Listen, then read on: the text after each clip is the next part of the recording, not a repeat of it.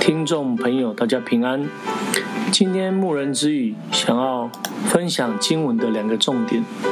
第一个经文，我如何学习耐心的来等候神。第二个重点，我曾提出适当的建议，使别人的困难得以圆满解决吗？奉主耶稣圣名来做分享。法老和他一切臣仆都以这事为妙。法老对臣仆说：“像这样的人，有神的灵在他里头，我们岂能找得着呢？”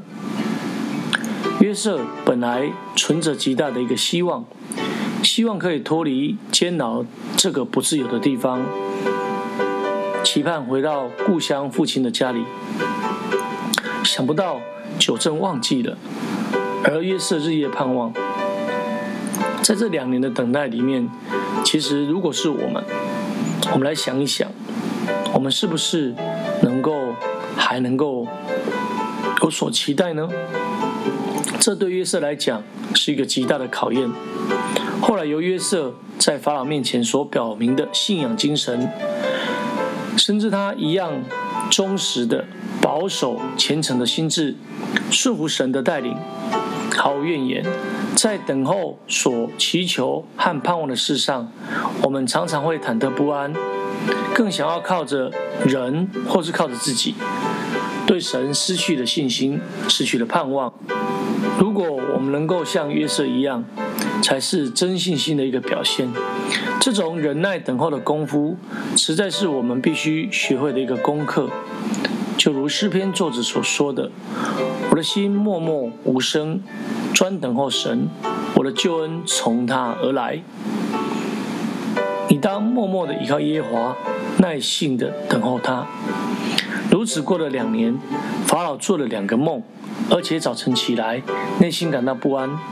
他不是以为是梦也就算了，他认为这是神的一个工作，所以法老急着希望知道所做的梦是什么意思。于是。他招了全国的术士跟博士来，将梦告诉他们，却没有一个人能解。非常奇妙的，九正这时候反而想起约瑟的事来，就先在法老面前请罪，并说起以前的见证，而介绍约瑟。有时常有一些人来看见我们教会的神迹，未必能够来接受信仰。反而是介绍需要这种神迹的人来就近主，有这样的一个差别。后来约瑟被提到法老面前，为法老解梦。约瑟的表现是什么？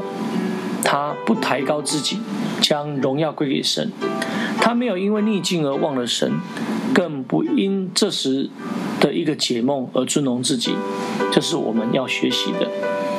约瑟将神的恩典介绍给人，他向法老说明这梦乃是神的恩典，是神的作为。我们在所行所做的事上，要使别人能明白神的作为跟恩典，使人乐意遵行神指示的一切。最后，约瑟能够提出一个明智的建议。约瑟建议法老如何来照着神的指示治理全地。使埃及不会蒙受损失，可以见得他的智慧和能力。我们当求神加增我们智慧，能够为别人提供最符合神旨意、明智的一个建议，让别人能够得到福气。感谢主，今天的分享就到这里。最后，将一切的荣耀、颂赞、权柄都归给天上的真神，也愿主耶稣基督将平安赏赐我们。阿门。啊，各位牧人之语的听众朋友，如果你听了以上的内容，欢迎你能够来到黎明真耶稣教会来领受圣经的真理。期盼我们能够在教会来见面。大家平安，下次再会啦。